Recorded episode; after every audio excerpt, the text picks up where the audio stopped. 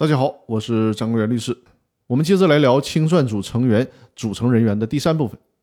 法院指定清算组的时候呢，可以担任清算组成员的第三类人，就是依法设立的律师事务所、会计师事务所、破产清算事务所等社会中介机构当中具备相应专业知识并取得职业资格的人员。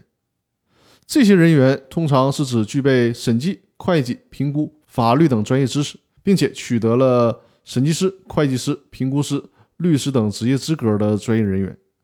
公司清算的活可不是那么好干的，具有极强的专业性和复杂性。只有具备相关的专业知识，并且取得职业资格的人，才能够完成清理公司债权债务的工作。而且呢，还不能只会算账，还得能够处理清算过程当中各种复杂的法律关系，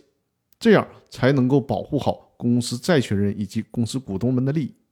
具备相关专业知识并且取得职业资格的自然人可以参与公司强制清算，但是呢，得有个前提，这些专业人员不能接私活这些专业人士呢，需要参与清算活动的前提，必须得是隶属于依法设立的律师事务所、会计师事务所、破产清算事务所等社会中介机构。另外，需要提醒大家注意，我们连续三期讨论的清算组的组成人员。依据的是《公司法司法解释二》的第八条，但是呢，这条司法解释只规定了公司强制清算的时候清算组成员的范围。既然是强制清算嘛，最终的人员还得是人民法院来指定。所以说呢，究竟谁能够参与到具体的清算案件当中去，这些具体的人选依然需要人民法院在司法解释所规定的这个范围内去指定。